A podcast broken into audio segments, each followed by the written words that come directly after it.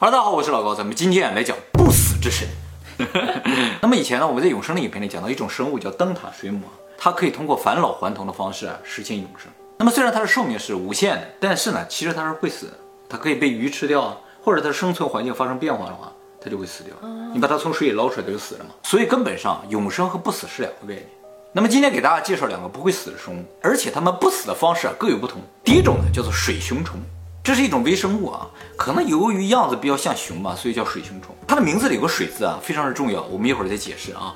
那么它的体长啊，通常在零点零五毫米到一点五毫米之间，大部分呢不超过一毫米。肉眼看得到，能看得到啊。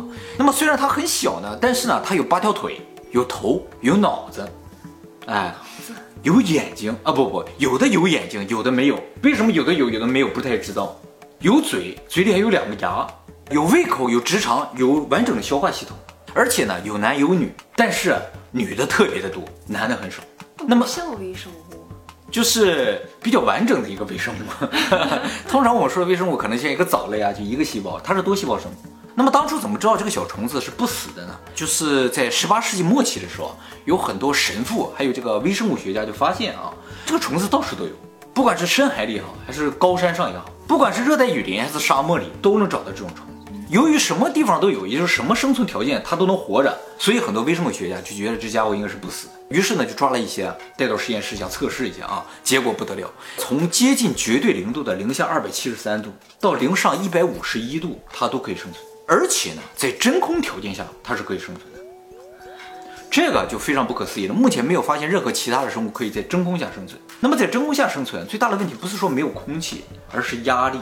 把任何动物你要放到真空的环境下，它都会因为体内的压力过大而爆炸，但它不会，而且它不怕气压大，它能够承受七万五千个大气压。那有多大？地表是一个大气压。马里亚纳海沟有多大？马里亚海沟是一千一百个大气压。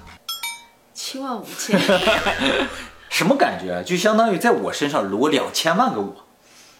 就这个，那么还有很夸张的，就是即使它吸收五千格瑞个放射线，它也不会死。格瑞啊是吸收放射线的单位啊，通常人吸收五个格瑞就死了。嗯，也就是说它抗辐射的能力是人的一千倍，无敌了，无敌了。这个家伙在切尔诺贝利可以活得很好。那么这个时候就产生了一个很大的疑问，就是它为什么会这么无敌？通常生物表现出的特点都和它的生存环境有很大的关系。比如说北极熊嘛，它生活在冷的地方，所以它有很厚的皮毛嘛。骆驼吧，它生活在沙漠里，所以它会有驼峰啊，它会有很长的睫毛挡住风沙嘛。于是就想，这水熊虫究竟是生活在什么地方呢？需要这么无敌，又耐高温，又耐低温，又耐真空，又耐辐射。你说这是什么地方？外星球就是这么回事。地球上根本就没有这样的环境。于是呢，俄罗斯就觉得这家伙肯定是从外星来，就把几个水熊虫啊送到太空。把它放在一个小瓶里，然后扎上一些眼儿，在太空中飘荡，就把它暴露在太空环境里。过了大概十天，收回来之后呢，这家伙活得挺好的，它可以在那儿生存。对，但其实不是所有都活下来，只活了百分之六十八。哦，哎，也是不行，也是不行，因为太空环境啊，其实是特别残酷的。目前已知没有任何生物可以在太空环境下生存。全部暴露出去，说不定就全都活了。它就是全部暴露出去了。可是，在小瓶里扎了眼而已。哦，它是被郁闷死，是吧？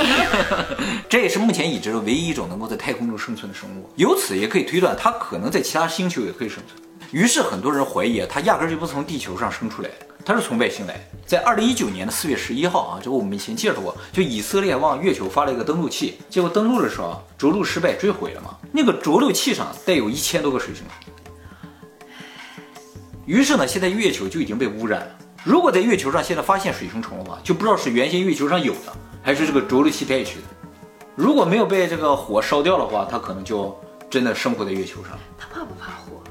它怕火。这个我们就要讲一下。我刚才不说了一个范围吗？他说最低多少温度，最高多少温度，超出这个范围会怎么样呢？它的身体结构就被破坏，它就真的死了。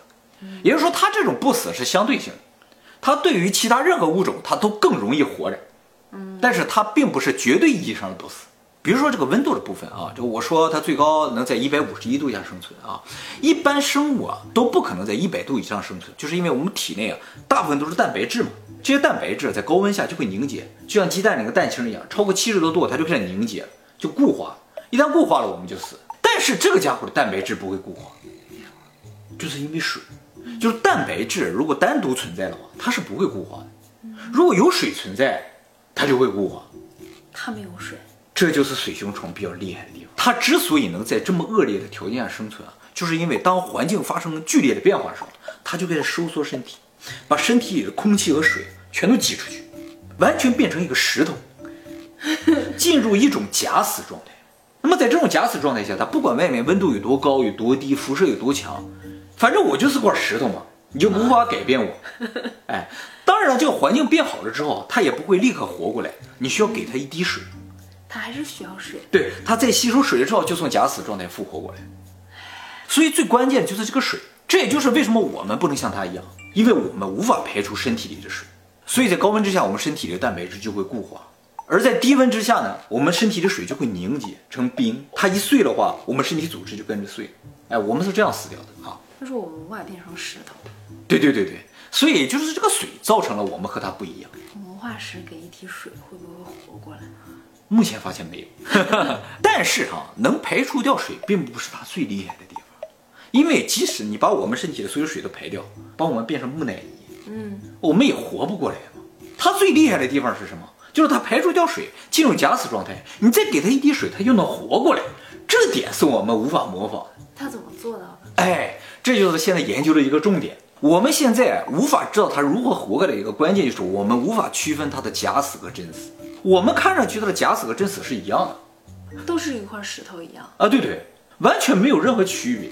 唯一区别的方法就是给它一滴水，它要活过来了，你就说明是假死；没活过来，它就是真死。所以你就真的很难定义水熊虫的死亡。比如说你它心脏不跳了，或者它一动不动了，或者它干了，你就说它死了，那不一定。所以啊，木乃伊我觉得很有可能也是这个道理，说不定有什么可以复活它的方法，只是我们不知道。呃，电影里面演了很多复活他的方法？对对对，也就是说，古代埃及人啊，有可能知道这种复活的方法，只是这个方法失传了，或者是古埃及人看到谁做了这件事情，于是他就把人做成了这种杆儿，但是他只学到了皮毛，没有学到怎么复活，所以我们现在也不知道怎么复活。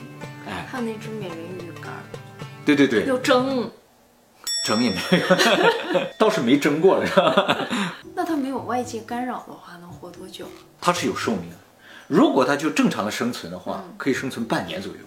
那很短呀。很短，是不是？但是它在假死状态下，基本上就是永生。它在假死状态下，年龄是不会长的。它只有在活动的状态下，年龄才长。那它什么时候会假死状态？就是环境非常恶劣的情况之下。现在这个家伙哪里都有嘛，沙漠里也有。在沙漠里的水熊虫大部分是假死，一旦下雨它就活过来了，然后一旦没有水它又假死。所以如果搞明白了水熊虫是如何从假死状态复活过来的话，我们很有可能也就可以把人类假死，然后过一千年再复活过来，的就实现了一种相对意义上的这种永生。就寿命还是那么长了，只是你可以活到一千年之后、两千年之后这样。你可以选择。对对对对，最近没什么意思，就可以去假死一下。对对对，最近哪也去不了嘛，大家都在家里假死，反正也不会传染疾病嘛，对不对？就很合理。其实我们人类一直在寻找这种假死的方法，比如说冷冻嘛，对不对？但事实上现在已经证明冷冻是不可能复活的，因为细胞被冷冻了之后，细胞里有水嘛，这水就会破坏细胞，最终复活的时候细胞也都死掉了，所以冷冻肯定不行，必须像他这样。所以古代埃及人肯定知道点什么，你知道吗？看来冻龄是不存在的，冻龄怎么干龄是可以的。那就不能再补水了。对对对，真正让水熊虫死掉的是水，让它活着的也是水，让它死的也是水。所以，我们人类之所以有寿命，生命之所以会循环、会有终结，就是因为水的存在。水是生命之源，水也是死亡之源。哎，就是这么神奇啊！好，这就是非常神奇的水熊虫了啊！现在也是个研究的重点，看看以后我们能不能干领，对不对？哎，那么下一个就更牛了啊！这个东西叫做扁平虫，样子很可爱，是吧？这个虫子一般长两到三厘米左右，哎，比刚才水熊虫大很多。它呢是一种软体动物，生活在水里的啊。它呢有头有身体，没有腿，但是呢有完整的消化系统。它最明显的特点呢，就是一对非常可爱的眼睛，有白眼球的，有黑眼球的。是吗啊，对对对。但其实呢，它的眼睛基本上什么都看不见，只能感受光线啊。那么这个扁形虫有一个特异功能，就是有超强的再生能力。它的身体啊，任意缺少一个部分都可以再生。它的手没了，滋又长出个手。它有手吗？没有手了啊，就打个比方，它的胳膊没了，滋就长出个胳膊；不是头没了，滋长出个头来。更夸张的是，他从脖子以下别说没了，他能从头长出全身来，就从这一点上长出这么多来。所以我们刚才说，比如说他手没了，他能再长出个手，掉下那个手还能长出全身来，也就是说一个就变成两个了。